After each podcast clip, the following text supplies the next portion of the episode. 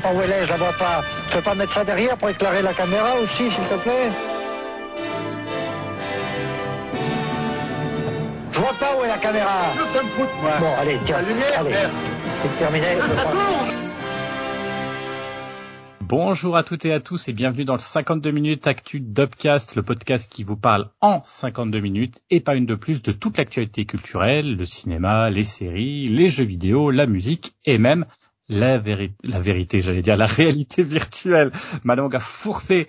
Euh, ça sera un petit peu le, le, le, le spécial ce soir euh, VR2, hein, euh, parce que parce que parce que voilà, c'était la sortie il y a très très peu de temps. À la fin de ces 52 minutes, nous devrons inexor- inexorablement rendre l'antenne puisque malheureusement le faisceau de transmission sera coupé. Mais d'ici là, pour m'accompagner et vous rapporter cette nouvelle salve d'informations, réuni autour de moi. Alors je compte, on est bien trois, trois reporters de choix et de choc, j'espère, les Cléo de la news virtuelle, les minicums de la punchline qui tabassent plus qu'une séance de Creed 3 à Évry-sur-Seine. Salut à tous, salut Dim, Salut tout le monde. salut Yao Salut. et salut Julien. Salut à vous, hein, je suis allé voir Creed 3 à Ivry-sur-Seine et on, on s'est bien battu. Euh, et de la bagarre de rue. Alors au programme ce soir, comme on l'a dit, euh, on- il y aura de la PSVR 2 euh, avec euh, un, un- voilà une bonne partie de Julien qui a testé et qui, a, qui va nous faire un retour. On va voir est-ce que ça s'est bien passé ou pas? C'est, je suis curieux de savoir ça. On aura effectivement du cinéma avec euh, les retours sur le Seigneur des Anneaux et le film Dead by Daylight avec euh, avec Dim. On parlera des Tortues Ninja, du dernier Barré qui va bientôt sortir, du jeu vidéo avec euh, Dragon Ball Butokai, du euh, de la série adaptée aussi avec Slam Dunk, et on reviendra rapidement euh, sur, pour parler aussi d'un film, hein, j'avoue, euh, on reviendra sur euh, le- les, les, les Césars, hein, les derniers Césars, 48e d'ailleurs. Euh, voilà, un bel, euh, un beau programme et on a le temps de faire tout ça. Comment? Bon, bah, Évidemment qu'on aura le temps parce que je vous rappelle qu'il n'y a que 52 minutes et qu'au bout de ces 52 minutes, on coupera euh, voilà le, le- le podcast. Alors on démarre tout de suite, on lance effectivement le chronomètre et c'est parti. Je vais répondre.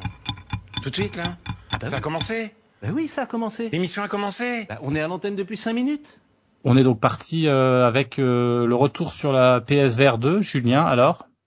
Ouais, puisque ça vous a peut-être échappé, d'ailleurs on en parlera, le 22 février dernier est sorti le PlayStation VR 2, donc le dernier casque ou masque, hein, on peut dire masque de réalité virtuelle, casque de réalité virtuelle, les deux sont acceptés donc de Sony pour la PlayStation 5, hein, un jour qui était donc important à la fois pour Sony, pour les fans de réalité virtuelle, et aussi pour les amoureux du jeu vidéo, peut-être un peu moins, c'est aussi un, point qu'on abordera, on peut dire, hein, ça c'est peut-être sorti un petit peu en, en catimini, donc c'est un casque qui est vendu au prix de 599 euros nu euh, et 649 si vous voulez le pack avec euh, Horizon Call of the Mountain, qui est d'ailleurs, je le précise, en démat, hein, vous l'aurez pas, euh, vous l'aurez pas en boîte, soit 50 euros de plus qu'une PlayStation 5. Hein, ça, c'est le premier point qui fait un peu mal.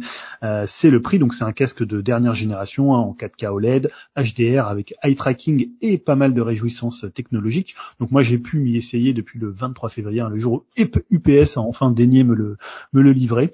Et euh, bah ouais, j'ai déjà passé pas mal d'heures dans, la matrice. Et en fait, le premier point que je voulais aborder, c'est pas forcément un retour sur le, casque. En fait, c'est finalement la stratégie de Sony derrière la derrière la sortie du, du PSVR 2.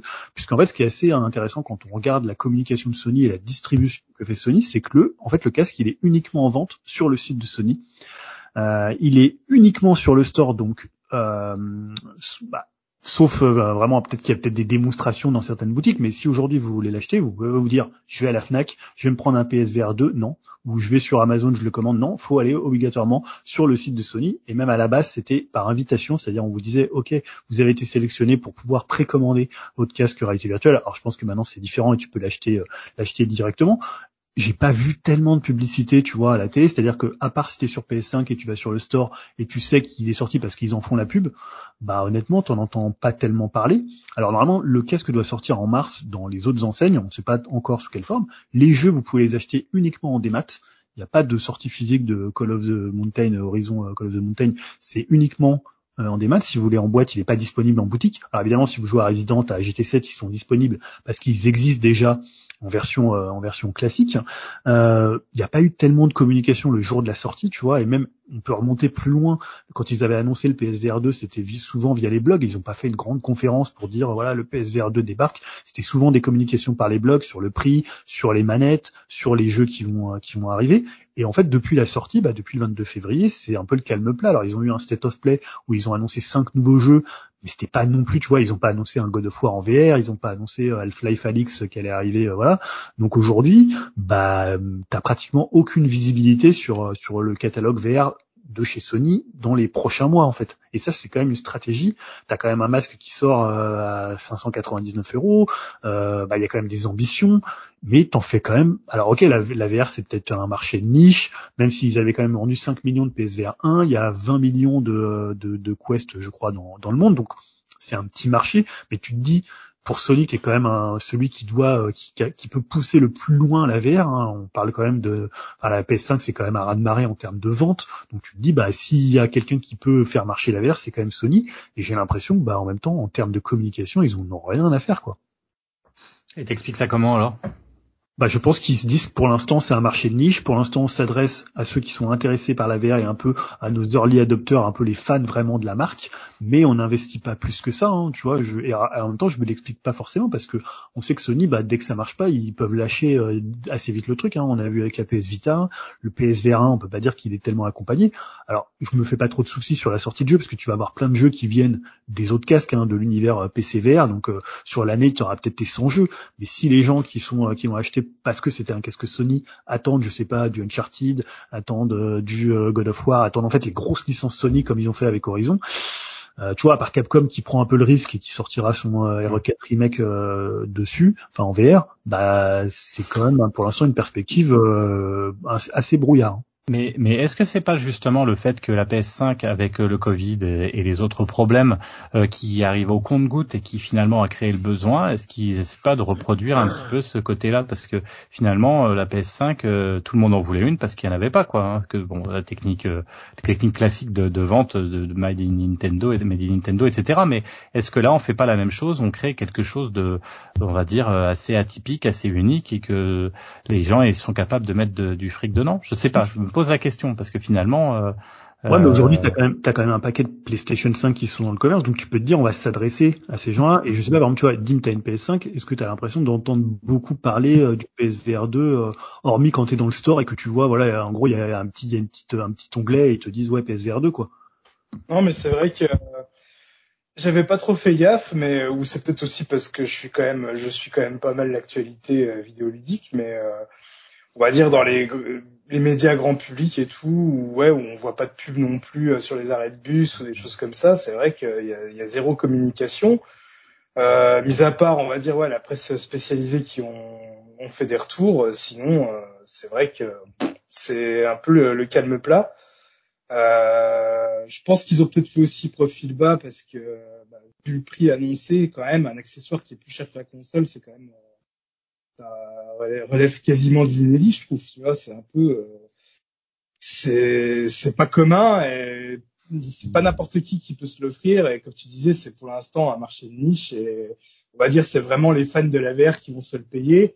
Et je pense que d'ici, allez, euh, un an, peut-être un an et demi, euh, ça va le prix va peut-être un peu baisser et là, il y aura peut-être une plus grosse communication. Mais pour l'instant, voilà, il, teste peut-être un peu avec euh, les, fans de la première heure, euh, voir si les sont bons et après on verra bien comment ça va se passer. Alors justement, Julien, qu'est-ce que là tu parce que tu nous fais patienter là, on sait toujours pas. Est-ce que est-ce que le enfin l'attente ou euh, en vaut la chandelle? Est-ce que tu as été satisfait en tout cas déjà de, de, ce que tu as pu essayer depuis ces quelques jours, on va dire? Ouais, alors déjà, bon, on va parler un peu du, de la prise en main, tu vois, quand tu découvres le casque rapidement et le, le confort, on est vraiment dans la lignée du PSVR 1 en termes de ligne, en termes de poids. Il est juste un tout petit peu plus léger, je crois, il fait 650 grammes, donc il fait euh, 40 ou 50 grammes de moins. On est en plus dans l'esthétique PS5 hein, pour ce voilà là je vois le, le casque de, de Dim c'est le casque PS5 ça pour le coup avec les euh, l'habillage blanc, le côté euh, le côté le côté noir. Euh, moi je le trouve assez confortable. Alors il, y a, il peut il peut un petit peu il peut en fait un petit peu appuyer quand vous êtes quand vous avez vraiment la le, le côté vraiment parce que en fait il est assez dur le sweet spot ce qu'on appelle le sweet spot en VR c'est-à-dire le, le, le, côté idéal pour trouver ta position c'est parfois un petit peu compliqué et il y a un qui appuie un petit peu sur le front, mais globalement, une fois que tu l'as bien placé, euh, c'est un casque, moi je le trouve assez confortable. Alors après, c'est toujours le principe de la VR, c'est-à-dire que la morphologie des gens, euh, c'est hyper dépendant de, c'est hyper dépendant de si t'as, je sais pas, un grand front, euh, si t'as une grosse tête, si t'as un gros nez, si t'as des lunettes. Donc parfois, c'est pas du tout le même confort selon euh, selon les personnes. T'as un câble, alors là ça pourra faire peut-être un peu euh, énerver encore des gens parce qu'aujourd'hui on est un peu dans l'époque VR où il y a plus du tout de câble, où on a même des casques autonomes. Moi, je trouve pas ça gênant pour ceux qui ont eu le PSVR 1, qui était quand même une, une horreur. Je vois Dim qui acquiesce, une horreur à brancher. Même pour euh, rien que pour le brancher, moi, je sais que, enfin, il fallait vraiment que je sois hyper motivé pour euh, me dire, faut que je fasse une heure de session de, de VR pour le brancher parce que c'était tellement une galère avec tous les câbles de partout. Euh. Là, rien de savoir qu'il y a qu'un seul câble, bah, ça me fait quand même envie. Hein. Bah t'avais un tuto, hein, t'avais carrément un tuto pour brancher ton PSVR 1. Hein. C'était euh, c'était une sacrée galère. Donc moi le câble voilà c'est un câble en USB-C qui se branche au devant de la console. Alors après ça peut un peu gêner quand tu fais des mouvements, quand tu joues à de la VR debout ou avec des déplacements notamment dans, dans Horizon, euh, ça peut un peu gêner. Après l'installation du casque elle est hyper facile. dès que tu commences t'as un tuto, ils te disent comment mettre le casque, ils te font tous les réglages. Là on voit vraiment que par rapport à d'autres euh, marques Sony, bah c'est quand même une marque qui sait s'adresser aux consommateurs. Donc ça c'est hyper agréable, ça configure ton espace de jeu t'as as presque un côté un peu Minority Report où tu vas, voilà, tu tu vois tout par les caméras.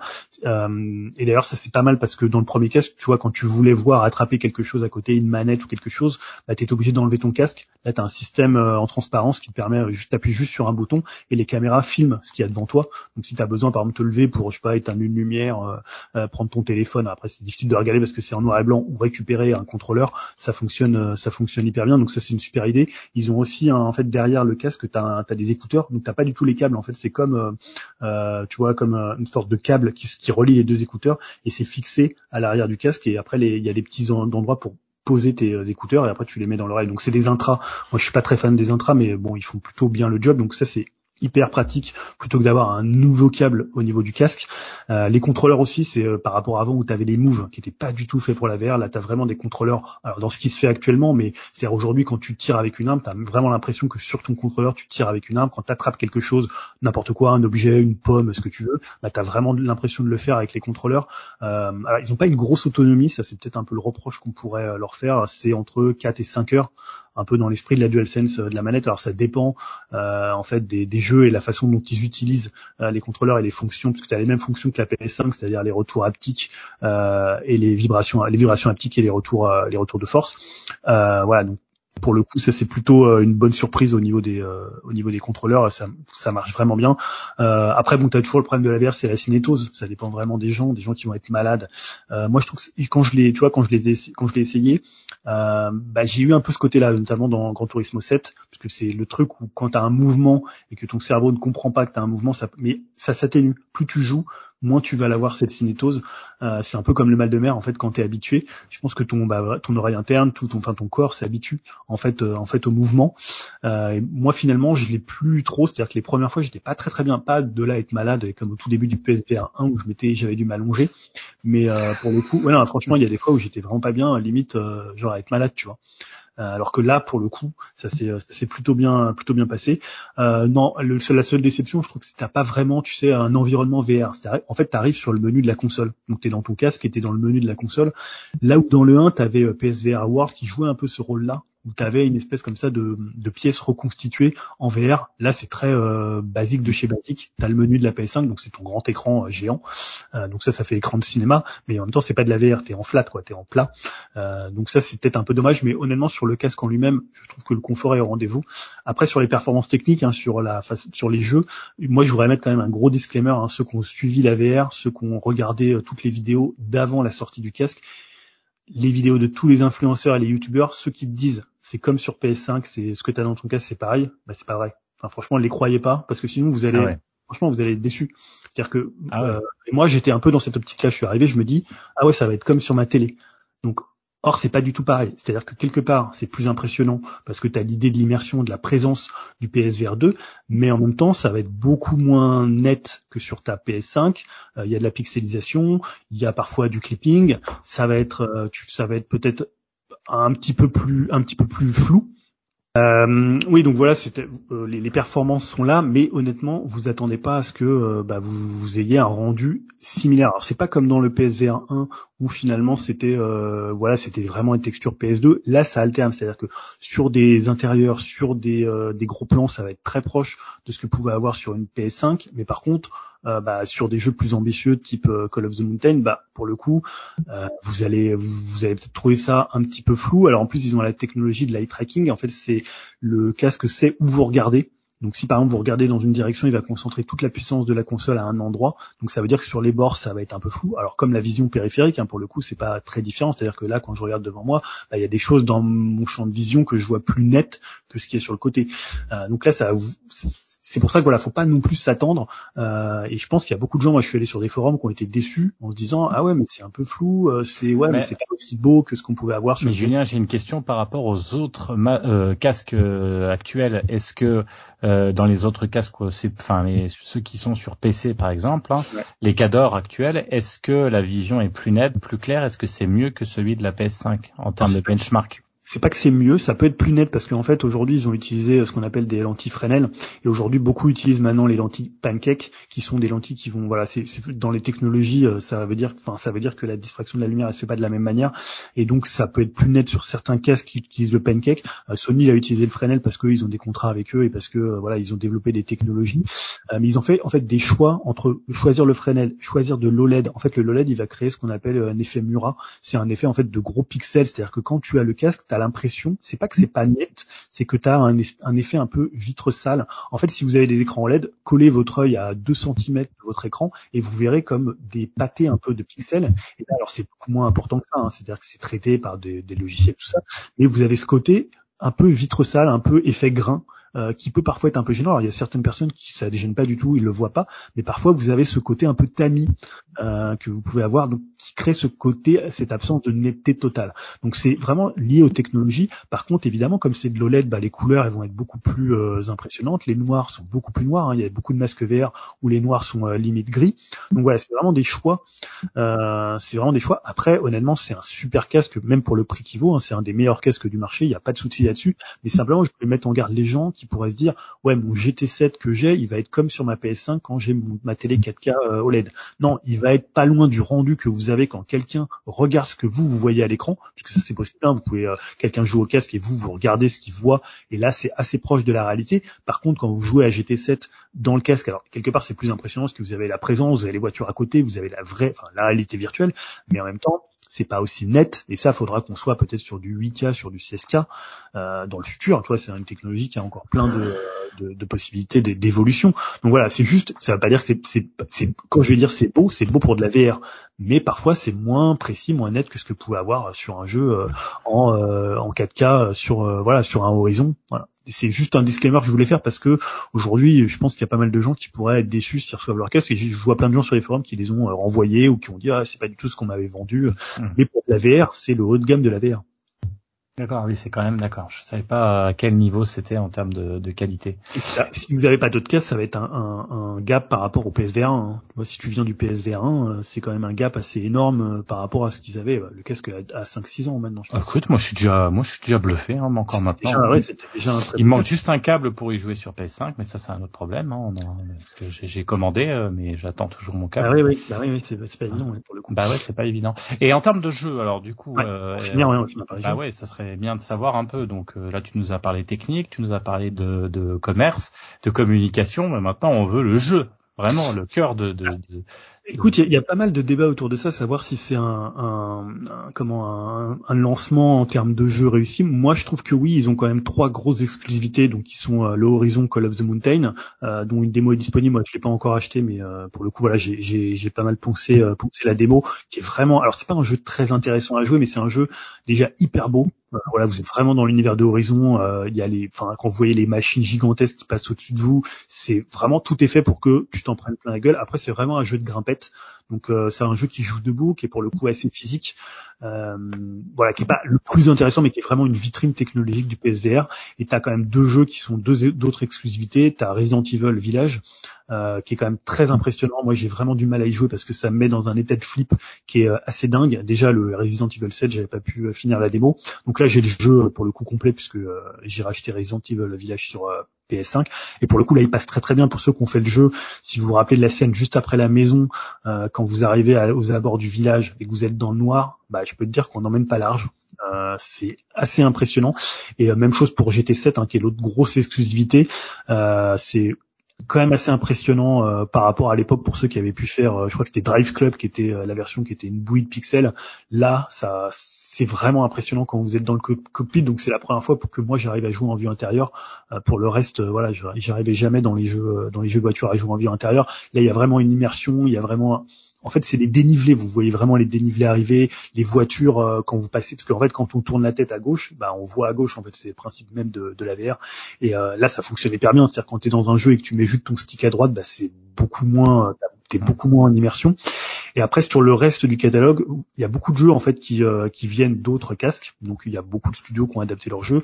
Après il y a beaucoup de portages du PSVR 1 qui sont alors en fait les jeux sont pas compatibles entre PSVR 1 et PSVR 2, mais il y a des mises à jour en fait euh, qui sont faites par les euh, par les constructeurs, soit gratuits, Job Simulator par exemple, vous pouvez récupérer une, une version PS5, soit payante, c'est le cas de Rez, c'est le cas de Tetris Effect, c'est le cas de je crois Pistol Whip. Voilà, donc il y a une quarantaine de jeux qui sont disponibles sur le PSVR 2.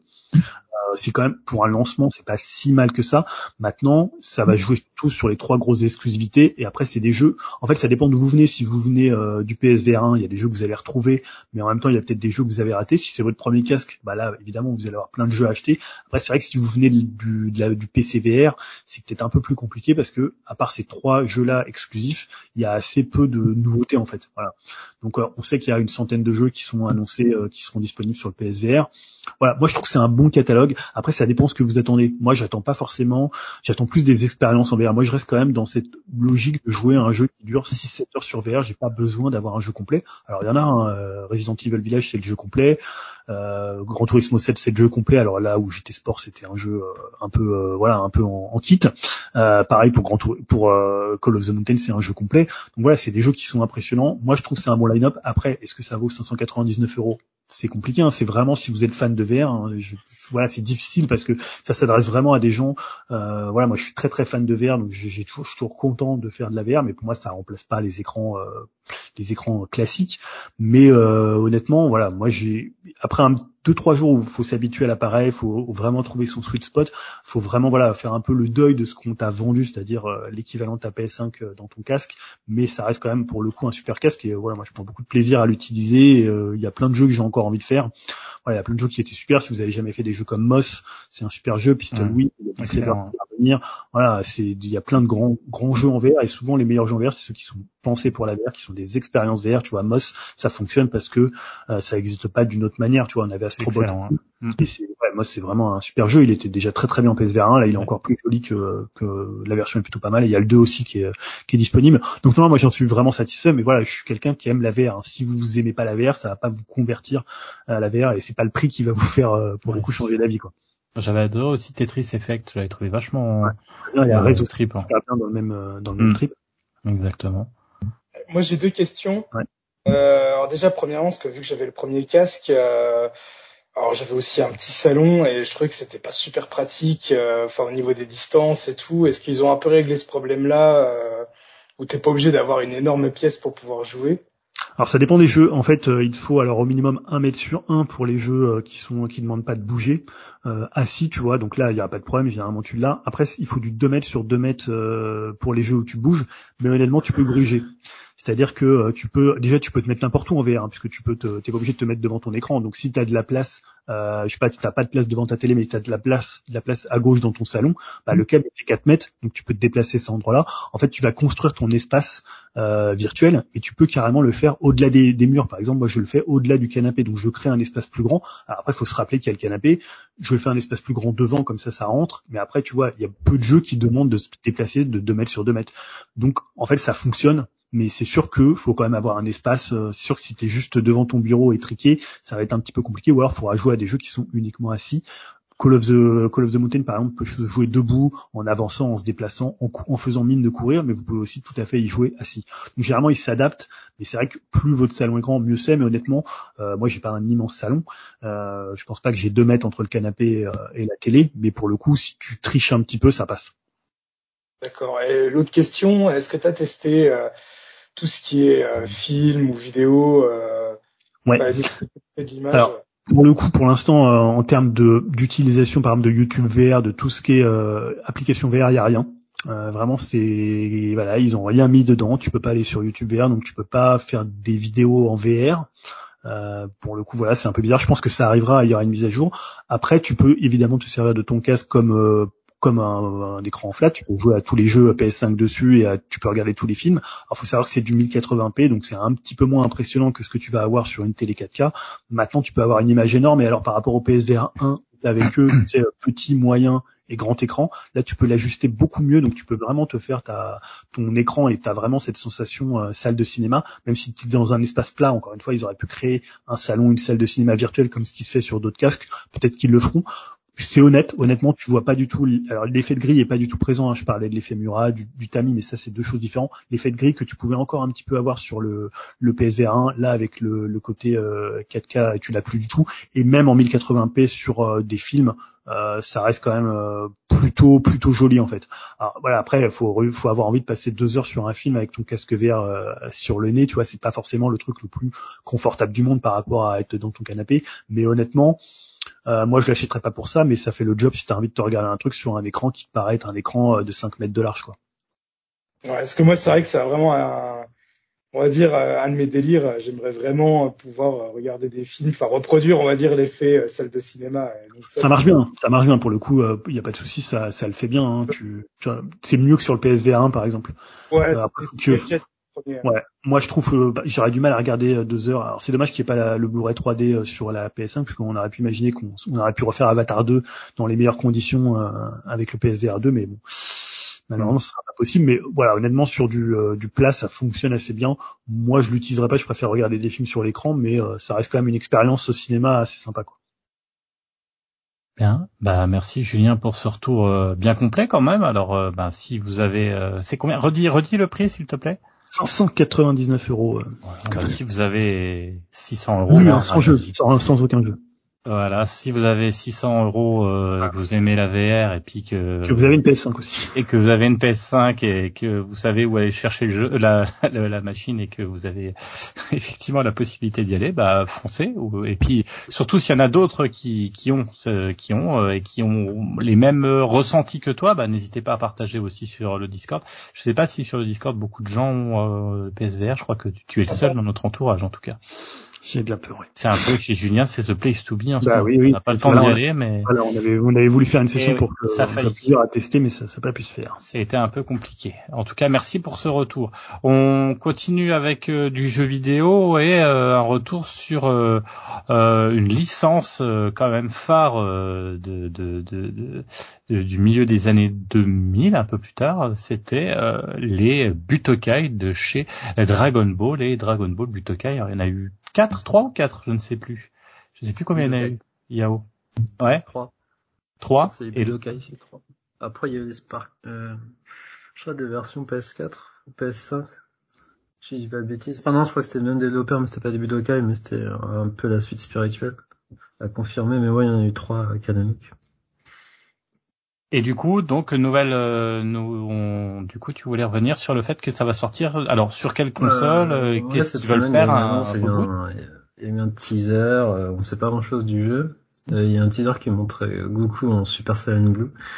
Euh, ma connaissance de l'univers s'arrête ici euh, con- con- concernant Dragon Ball Super. Euh, aucune date de préciser ni les supports, mais bon, vu la distance, on peut être sûr que ça va être adapté sur euh, sur le plus grand nombre de, de machines, hein, euh, PS5, euh, Xbox, euh, Switch. Vu que le dernier Kakarot, il a été adapté dessus, donc je vois pas pourquoi il serait même DBZ Fighter euh, Z, il a été adapté dessus, donc je sais pas pourquoi. Et euh, assez surprenant que cet épisode revienne avec cette formule en 3D, sachant que ben, Fighter Z a mis la barre très très haut niveau baston.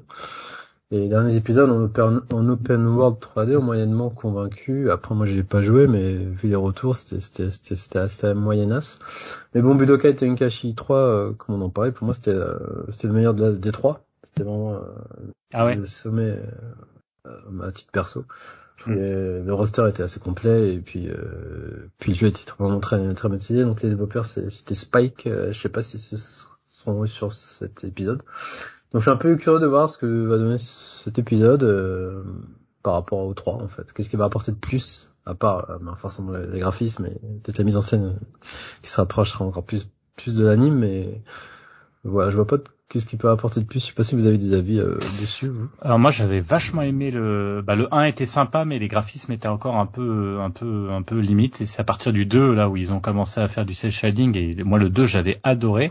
Après en termes euh, on va dire ça fait plus un mélange, on est plus proche du jeu de baston 3D que du jeu de baston 2D donc c'est pour ça euh, je pense que par rapport au, à celui qui était sorti euh, euh, le, le dernier euh, euh, comment celui euh, fait par euh, ouais j'ai oublié euh, c'est Arc System qui est Arc System. Voilà qui avait fait Là, on était vraiment dans du jeu 2D euh, pure souche euh, qu'on retrouve du, Street Fighter et du KOF quoi. Là, c'était vraiment du jeu de baston euh, 2D. Euh, là, on revient vers quelque chose un peu plus basique, un peu plus simple, euh, comme on trouvait dans les, dans effectivement dans les Budokai où c'était quand même du de la baston 3D quoi. Donc, je pense que ça va à un public peut-être plus large. Moi, je sais que j'avais aimé le 2. Après le 3, je trouvais que c'était, ça ressemblait quand même beaucoup euh, au 2. Donc du coup, j'avais trouvé ça bien, mais quand même moins intéressant. Mhm. Euh, je sais pas, toi, euh, enfin, je sais pas si vous avez joué aussi, euh, Julien, euh, Dim. Bah, Moi personnellement, euh, j'étais euh, vraiment fan des Budokai mais classiques, surtout le 3. Euh, quand c'est passé en Tenkaichi, j'ai vraiment pas adhéré à la chose. Et surtout, moi, je suis un très gros fan de Dragon Ball Fighter Z, donc euh, pour moi, c'est peut-être le meilleur jeu de baston euh, de la génération euh, précédente. Ouais. Je, je sais pas, je vais peut-être lui laisser quand même sa chance, voir, mais euh, c'est pas forcément quelque chose qui me hype euh, plus que ça. D'accord. Moi, je pense que tu vas être pas loin d'un Jojo de Bizarre Aventure. Hein. Ça va être à peu près le même style de jeu, je pense. Après, peut-être pas en termes graphiques, mais en termes de, de, de, de mécanique. Que j'aime pas, moi, c'est au niveau de la caméra, que ça se passe, euh, on dire, assez euh, sur le dos du personnage. Je préfère Ouais. ça face et je sais pas, je, c'est pas forcément ce qui m'intéresse le plus. Ok. Très bien, merci. Bah tiens, on va rester avec toi, Yao. Tu voulais parler de passer peut-être au cinéma, parce que je crois qu'on a fait le tour des jeux vidéo. On va passer au cinéma. Et euh, tu voulais parler euh, des Tortues Ninja, il me semble. Ouais, donc euh, pareil, cette semaine a été annoncée euh, une nouvelle itération de cette fameuse licence. Donc encore un retour en grande pompe euh, des ninjas, des Tortues Ninja sur grand écran. Donc après les deux dernières tentatives produites par Bay, euh, dont je trouve un respectable, le 2 c'est autre chose. Et le dernier en date qui est sorti sur Netflix, c'était The Rise of the Teenage Mutant, Ninja Turtles, produit par Nickelodeon, qui s'inspire de la dernière série en date. Euh, donc euh, le prochain arrivera le 9 août 2023 et voilà c'est une nouvelle itération de cette, licence qui est bien bien bien juteuse. Et il s'appellera Ninja Turtles Teenage Years. Et euh, donc il n'y a, plus le Mutant dedans. Assez étonnant, et donc il est assez proche dans le style graphique de Spidey euh, Into the Spider-Verse de, Sony. Notamment aussi le chapeau T qui est sorti chez DreamWorks et les Michel. Euh, euh, bah c'est normal vu que c'est le même réalisateur qui s'appelle Jeff. Et oui donc hélas pour moi donc c'est ma hype est redescendue à zéro hein, avec les Michel j'avais trouvé ça très très mauvais. Mais bon je suis le seul à part parmi vous. Euh, donc le pitch est d'un banal dans cet univers, les tortues vont se battre contre des mutants à New York, voilà. Hein. Autant y aller euh, plus simple. Donc ce nouveau film est produit par le duo euh, Seth euh, Rogen et Evan Goldberg. Ils ont alors actif les séries euh, euh, Preachers, The Boys et Invincible euh, qui sont diffusées. Je sais pas si sur Amazon Prime les trois. Enfin, The. Boys et Invincible, ouais. Preacher aussi, ouais. Ouais. Euh, ainsi que non, je suis pas en forme. Ainsi que les longs métrages, euh, bah, c'est la fin ou interview qui tue. Donc on peut donc s'attendre à de l'humour irrévérencieux, barré et corrosif. Le film comptera également euh, sur ah, et, euh, et- pardon, le film également un casting vo- vocal hétéroclite, donc il y aura Paul Rudd, euh, Giancarlo Esposito, Rose Byrne, Jackie Chan qui va jouer Splinter, étonnamment, hein, forcément, John Cena pour euh, Dim qui va jouer Rocksteady, il y aura Post Malone, encore Ice Cube qui va faire Superfly, donc voilà, ça, ça, peut être marrant. Et les, bon, après les quatre héros euh, principaux seront doublés par des jeunes euh, dont je ne connais pas du tout. Mais normalement, je devrais être emballé par tout ça, car j'adore cette licence, mais là, je commence vraiment à saturer, et aussi euh, le côté reboot toujours plus ado. Je trouve qu'ils rajeunissent de, de film en film. Et j'aurais vraiment souhaité une, euh, pour trancher, euh, revenir aux origines du comics, bien sombre, crade Mhm. et gore, mais bon.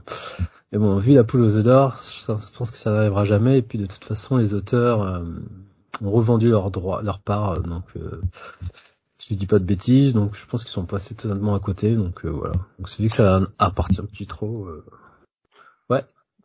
Ouais, je suis assez d'accord avec toi. Moi, ça m'a pas trop. Je me dis que les gamins vont apprécier, mais là, j'ai l'impression que ça parlait pas à moi. hein. Je sais pas si vous avez vu les autres la bande annonce, mais ça m'a pas. du- J'ai même pas été au bout de la bande annonce, quoi. Je, je me suis dit, ok, ça me m'intéresse pas, quoi. Après, je pense que j'irai voir avec, avec les gamins, tu vois, mais je- moi, en tant que, pareil, en tant que fan, moi, je pense que là, je, je commence à, à saturer grave, comme je disais, en fait.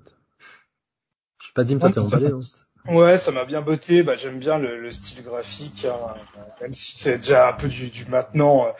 C'était innovant il y a quelques années, mais maintenant ça commence à devenir un Mm. peu vu et du revu. Mais je pense, enfin, je trouve que ça se prête bien aux Tortues Ninja, donc euh, pourquoi pas. Et, euh, bon, moi, je suis toujours chaud hein, pour voir les, les.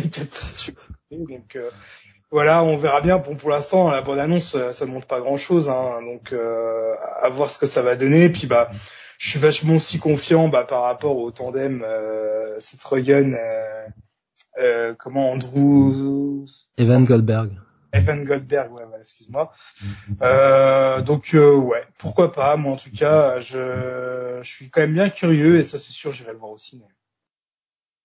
Très bien. Bah tiens, Dim, garde la parole et tu voulais nous parler d'un autre film, euh, une autre salle, autre ambiance, c'est Le Seigneur des Anneaux. Ouais, bah parce que ça va revenir au cinéma et j'ai l'impression qu'on se dirige vers un beau bordel, un, peu comme euh, la licence Spider-Man euh, avec euh, qui est partagée entre Marvel et Sony, parce que là, avec le Seigneur des Anneaux, et bah, si j'ai bien tout compris, hein, les droits sont partagés avec Amazon, avec la série Ring of Power. Euh, et Warner New Line hein, qui ont toujours euh, également euh, bah, des droits et, qui pour ne pas les perdre hein, j'imagine préparent de nouveaux films alors tout ce qu'on peut dire pour l'instant c'est que ça sera pas un reboot hein, de la trilogie connue ni non plus un reboot du Hobbit mais des histoires encore pas racontées. Enfin, faut dire que la trilogie du Seigneur des Anneaux et du Hobbit c'est encore assez frais dans, nos mémoires donc euh, ça serait un peu suicidaire de, d'en refaire des nouveaux et euh, bon, on peut dire aussi quand même qu'il y a de la matière hein, euh, avec les écrits de Tolkien. Mais bon, est-ce que ça sera vraiment intéressant ou alors euh, ça sera vraiment des films bidons juste pour euh, pas perdre les droits comme les films Spider-Man chez Sony? Bonne question. En tout cas, concernant Peter Jackson, il a été mis dans la boucle, mais il ne devrait pas réaliser ces films-là. Il aura au mieux un rôle de consultant. En tout cas, euh, beaucoup de choses à prévoir hein, pour la licence, mais euh, je me demande si le grand public ne va pas être un peu paumé entre la série et les nouveaux films. Et euh, le surplus de la saga ne risque-t-il pas de lasser un peu le public à l'image d'un Star Wars ou plus récemment de Marvel? En tout cas, bah, on en reparlera, j'imagine, en parlant de la licence. On aura déjà aussi hein, le droit à un film d'animation, il me semble, l'année prochaine. Donc ouais, je pense que ces prochaines années, on va en bouffer du Seigneur des Anneaux. Et le film d'animation, c'est quoi euh, C'est ce qui, qui fait la, qui est à la prod? Ah, je sais Pas pas, du tout. je peux pas te dire. euh, Je sais que pas je de... lequel, mais euh, je je peux pas te dire ça. ouais. Je serais étonné de savoir quel studio euh, va bosser derrière. On a, on a du mal hein, dans cette époque-là à, à calmer nos ardeurs sur les sur les licences et surtout quoi, tu sais, à savoir prendre le temps euh, et puis de, de laisser espacer un peu le temps euh, sur les choses quoi pour pour redonner du de l'envie de, de choses quoi. Enfin, je sais pas. Moi, euh, je- pourtant, euh, Euh, De quoi? surtout- ce qui est un petit peu con, c'est que des licences d'Heroic Fantasy, t'en as quand même une sacrée pelletée. Et, euh, on va dire toujours revenir aux deux trois grosses licences, bah, dont la, la, la, on va dire la plus connue, euh, Le Seigneur des Anneaux. euh. Enfin, je pense qu'il y a autre chose à adapter euh, au lieu de faire un film. J'en sais rien, je sais pas. Ça se trouve, ça va traiter de la jeunesse d'Aragorn ou un truc un peu Ouais, c'est ça. Ouais. Ouais, c'est ça avec des. ouais, c'est ça. Après, moi, tu vois, on, on en a déjà parlé, euh, mais moi, par exemple, j'adore Hyperion, par exemple, de Dan Simmons. Euh, là, il y a, il y a un putain de potentiel. Alors à l'époque c'était compliqué en film parce qu'il n'y avait pas les moyens, on va dire techniques, il n'y avait pas la longueur des films. Mais maintenant entre les multi-univers qu'on fait, euh, des, euh, entre les séries attachées finalement aux films, etc., il y aura un potentiel pour faire un truc de dingue et lancer des nouvelles choses. T'as complètement raison. Et en fait on préfère euh, s'accrocher à des anciennes licences qui datent d'il y a 20 ans pour être sûr de pas se louper et euh, bah bien sûr et qui rapporte euh, parce que ça fait marcher les parcs d'attraction, ça fait marcher les séries, ça fait marcher les jouets, etc. Et que relancer une nouvelle licence, bah ça coûte peut-être plus cher avec un risque. Ouais, bah voilà, bah, c'est bien. Peut-être que ça va être top, hein, mais au bout d'un moment, ça. Enfin voilà, après moi un peu blasé là-dessus aussi. Hein, je t'avoue que voilà, on regardera, ça va être peut-être bien, ça. enfin voilà, mais c'est un peu fatigant effectivement. c'est si seulement on pouvait avoir un peu des nouveautés en Heroic Fantasy, il y a de quoi faire euh, et des choses sympas euh, et, et, euh, même à la limite du repartir sur du Conan parce qu'il y a des histoires qui sont hallucinantes et refaire un vrai reboot où on veut mettre les moyens, on veut lancer dans, dans, dans quelque chose. Enfin, je sais pas. Écoute, l'avenir nous dira si c'était bien.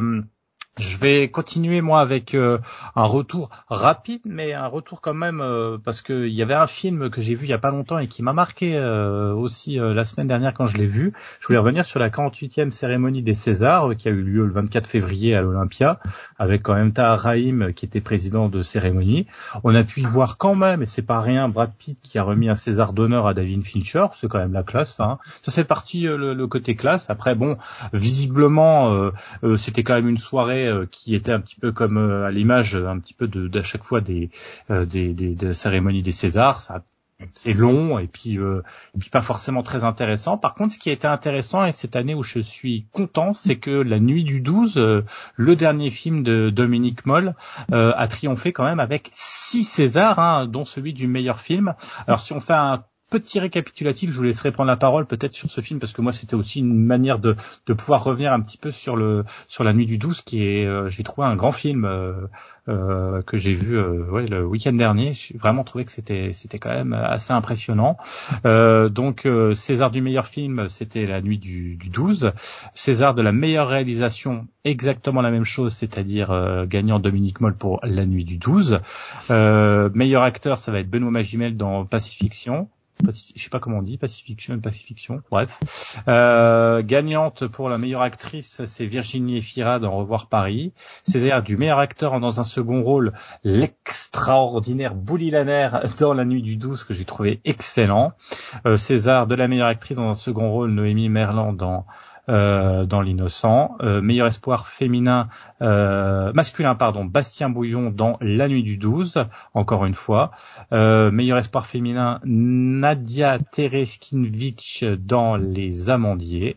scénario original, Louis Garel, Tanguy Viel et Naïla Guiguet pour l'innocent.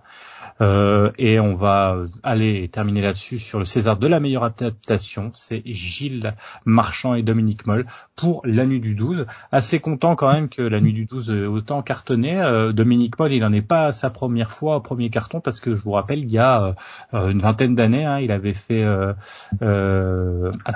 Harry, un ami qui vous veut du bien, exactement, qui avait bien cartonné, qui est un film très, on en a déjà parlé ici, mais très kubrickien et un film que moi j'avais j'avais vachement aimé vachement étrange, vachement vachement spécial, euh, un film français qui dénote un peu de l'habitude de ce qu'on peut voir dans le cinéma français.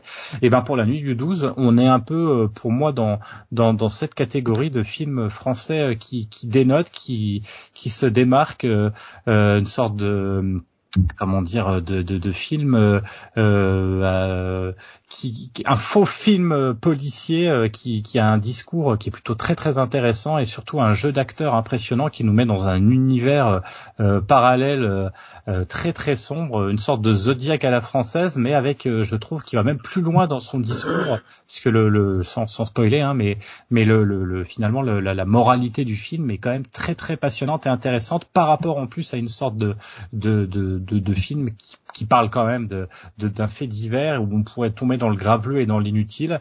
Euh, ben là, on, on, a un vrai propos, on a un vrai jeu d'acteurs, on a une vraie mise en scène et surtout, euh, eh ben c'est haletant euh, de bout en bout. Alors je sais pas si vous, je crois que vous l'avez vu, je, tous je crois, je sais pas ce que vous en avez pensé.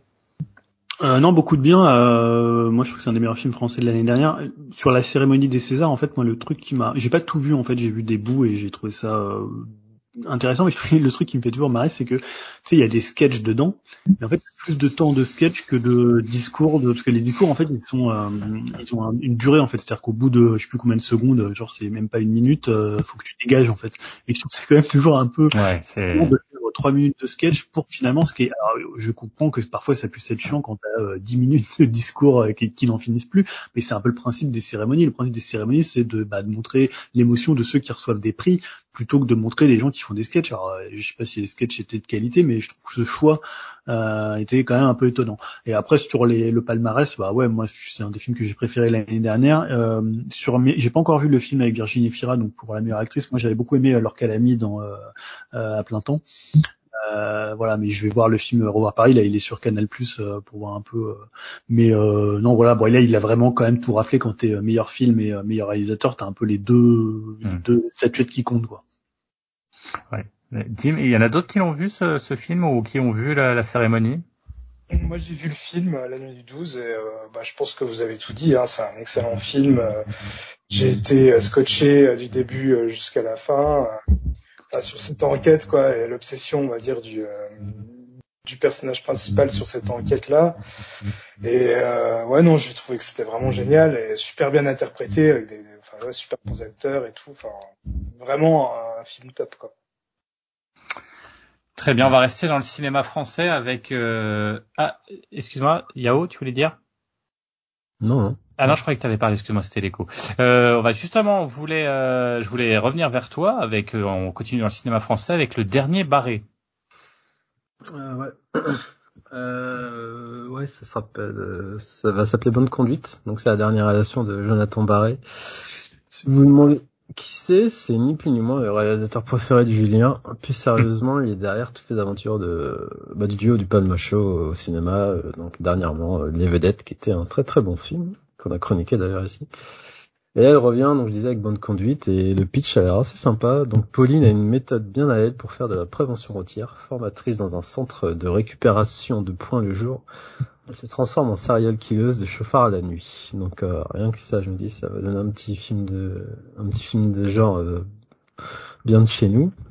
Et le casting, je trouve assez, euh, enfin, je, je, je vais pas dire 5 étoiles, mais assez euh, consistant et, et ça titille ma curiosité. Donc il y aura Laure Calamy, on en a parlé tout à l'heure, qui est- que j'ai vu dernièrement dans Un plein temps, qui est, qui est d'ailleurs super film aussi. Ouais, excellent. c'est l'actrice qui monte en ce moment. Il y a David Marseille et Grégoire Ludic, of course, donc c'est le duo du, du Palma Show. Et il y a le retour de Chicky Cario. Et donc ça fait longtemps. euh, voir du Cario, euh, c'est toujours euh, une expérience, dans, dans tous les sens du terme. Donc sur grand écran, donc je me dis ça peut donner quelque chose. Ou pas. Thomas VDB et Olivier Le Marchal, donc ça peut être euh, intéressant. Donc moi je suis hypé, j'ai pas regardé la bande-annonce comme d'hab, euh, je regarde jamais, et le film sortira le 29 mars, donc euh, voilà, donc dans pas longtemps. Donc j'ai trop hâte vu que en plus, bah, ce duo de, du Palma Show, je trouve qu'il est vraiment excellent. Donc, euh, enfin ce trio avec le réalisateur. Donc ouais, j'ai très hâte de voir euh, ce qu'il va proposer. Ça fait quand même un peu pitch de, de Barbac, je trouve, euh, le, le concept. Ça peut être que du bon. On va voir. On verra. Écoute, euh, curieux. Moi, je suis curieux. J'avais, j'avais plutôt bien aimé les vedettes aussi. Julien avait adoré, donc euh, je pense que là, il est parti. euh, on l'entend plus parce qu'il est parti vite regarder la bande-annonce parce qu'il est hypé de ouf. Non, c'est Euh, que j'avais coupé mon micro en fait, finalement sans faire exprès. Mais je parlais dans le vide en disant oui, ça me fait penser à un truc de Eboué en fait, à un pitch de Eboué, donc c'est pour ça que j'étais d'accord avec toi pour le coup. Ah ben voilà. Écoute. C'est très... Euh, on enchaîne avec euh, le deuxième film dont, Dim voulait parler. C'était euh, Dead by Daylight. Ouais, donc bah, une bonne nouvelle pour moi, hein, à savoir l'adaptation en film du jeu vidéo Dead by Daylight. Alors c'est un jeu que j'adore et je l'ai déjà évoqué un paquet de fois euh, ici. Euh, en deux mots, hein, pour ceux qui connaissent pas, c'est un jeu multi où on incarne soit un survivant, soit un tueur euh, en série. Et selon, bah, on doit réussir soit à s'enfuir euh, de la map ou euh, tuer tout le monde. Donc bref, c'est pas vraiment un jeu à scénario. Par contre, chaque survivant ou tueur ont un background ou une origin story détaillée dans le jeu. Donc on peut déjà dire que ça peut faire une bonne base pour le futur film. Et vu que le jeu cartonne et monte en puissance, bah, les développeurs euh, de Behavior Interactive ont pu avoir quand même certaines grosses licences de films hein, ou de jeux vidéo d'horreur, bah, comme Halloween, Freddy, Scream, Stranger Things, Resident Evil, Silent Hill ou encore Saw. Et je termine par Saw parce que bah, le film sera produit par le créateur de cette franchise, à savoir James Wan. Et il y aura aussi euh, Jason Blum, le, on va dire c'est un peu les maîtres de l'horreur actuelle, euh, niveau un peu euh, film grand public. Alors pour être tout à fait honnête, je sais pas si ça fera vraiment un bon film, mais en tout cas pour moi ça sera sûrement un bon nanar d'horreur, bien marrant, régressif. Ça j'en doute pas une seconde. Euh, donc euh, j'y crois pas non plus euh, du tout, mais s'ils arrivent même à mettre certains gros persos du jeu, on pourrait peut-être même parler de Avengers hein, du slasher. Hein. Imaginez une team composée de Freddy, Michael Myers, Ghostface ou encore Pinhead pour buter le plus de monde possible, ça serait vraiment énorme. Mais bon, au pire, même si ça se fait pas, hein, les personnages originaux créés pour le jeu sont suffisamment charismatiques pour euh, déjà faire euh, un bon petit film d'horreur qui a de la gueule. Donc euh, voilà, en tout cas, moi j'y crois et j'ai envie de suivre le projet avec curiosité. Écoute, ouais, je suis assez étonné aussi. moi, je me demande ce que ça pourrait donner cette espèce de truc. Là, ça va sortir quand, t'as dit? Ah, Pour l'instant, il n'y a pas de date d'annoncer. Hein. Ça vient juste d'être, voilà, disons, il y a juste la news qui vient d'être annoncée. Donc pour l'instant, on sait pas plus. Ok, bah écoute, ouais, ça, bon, c'est vrai qu'en général, les, les adaptations euh, de, de, de, jeux vidéo, c'est pas toujours génial. On, on en reparlera peut-être bientôt. Jérémy, hein, tu devrais essayer, hein, toi qui aimes bien les films d'horreur. Euh, ouais, carrément. C'est un ultime pot de toutes les licences, c'est génial. Hein. Ouais, carrément. Bah écoute, euh, je, je, note, je note dans, dans, dans, dans la to-do list, effectivement. Euh, bon, on va terminer avec Yao. Euh, et euh, là, on va passer du côté manga série d'adaptation et adaptation avec Slam Dunk. Ouais, euh, ça y est, on connaît la date de sortie euh, donc du prochain The First Slam Dunk au cinéma. Il sera distribué chez nous par Wild Bunch, il sortira en salle le 26 juillet, donc euh, un des films de l'été pour 10 mémoires, hein, vu que Slam Dunk c'est un monument en termes de manga, je vous conseille vraiment ce manga, c'est sur le basket et c'est du dieu Inoue Takehiko. Et en parlant de lui, il va réaliser son film un peu à la Katsuhiro Otomo qui avait réalisé Akira. Donc je lui souhaite la même réussite ce qui est quand même un gage de qualité vu le talent du bonhomme et au moins il aura le contrôle de son bébé car euh, quand sa série a été, adaptée je pense pas qu'il ait dû la superviser euh, de près ou de loin. Enfin bref ça a une très mauvaise euh, réputation elle était pas tip top et il est sorti en décembre au Japon il est resté premier au box-office pendant huit semaines consécutives donc c'est quand même une sorte de gage de qualité. Enfin oui non enfin selon certains. Donc c'est la première adaptation au cinéma de donc de son manga culte. Et comme je disais, il est sorti 3 décembre dernier au Japon et donc il suit la fameuse équipe du lycée Shohoku tandis qu'elle s'apprête à affronter les champions en titre du tournoi national les lycéens de Sano Kogyo. Entre rivalité et l'esprit d'équipe, Sakuragi et ses camarades se lancent à la conquête du titre. Voilà pour le pitch. Et donc moi, comme je disais, j'ai trop hâte. Euh, et voilà, je vous recommande encore une fois. De, enfin, je vous recommande de lire ce manga. Après, sur le sport, mais pas que. Ouais, Dim. J'ai une petite question, Yao. Euh, tu m'as dit qu'il était sorti au mois de décembre et qu'il était numéro un du box-office. Ça veut dire qu'il il était meilleur qu'Avatar au Japon? Bah, je sais même pas s'il a marché. Euh, enfin, tu sais comment c'est avec les films d'animation. Euh, ouais. Ça va. Hein. Avatar, c'est quand même un sacré délire. C'était numéro un partout et je me dis euh, que ça s'est peut-être fait potentiellement battre par euh, Slam Dunk. C'est quand même assez bah, énorme. Bah ouais, mais je crois qu'il y avait pas un... Euh, bah de toute façon, tu sais, quand il y a des Ghibli qui sortent aussi, des même des... Ah, euh... comment il s'appelle le réalisateur de Your Name ah, J'ai un trou de mémoire. Enfin, Ouais, Makoto Shinkai, tu vois, quand des réalisateurs comme ça sortent des prods, ça, ça donne le pion aux prods américains, donc ouais, non, je suis pas surpris. Enfin, vu son, sa, sa, sa stature là-bas et vu euh, la renommée du, du manga, donc euh, je suis pas surpris qu'il ait battu Avatar, mais ouais, j'avais euh, totalement zappé qu'il était sorti aussi en décembre. Mais bon, encore mieux, perso. Donc ouais, non, j'ai trop hâte et je disais, les éditions, si vous voulez lire, il y a les éditions euh, Glénat, perfect, les perfectes éditions qui sont sorties aux éditions de Glénat. Voilà. Donc moi, je sais ce que je vais faire en juillet. Merci, vieux fer. Mmh. Rien de plus exquis qu'un œuf de parapluie. Comment? Déjà 8 heures. Euh, les émissions de Téléchat sont terminées. Je vous rends l'antenne.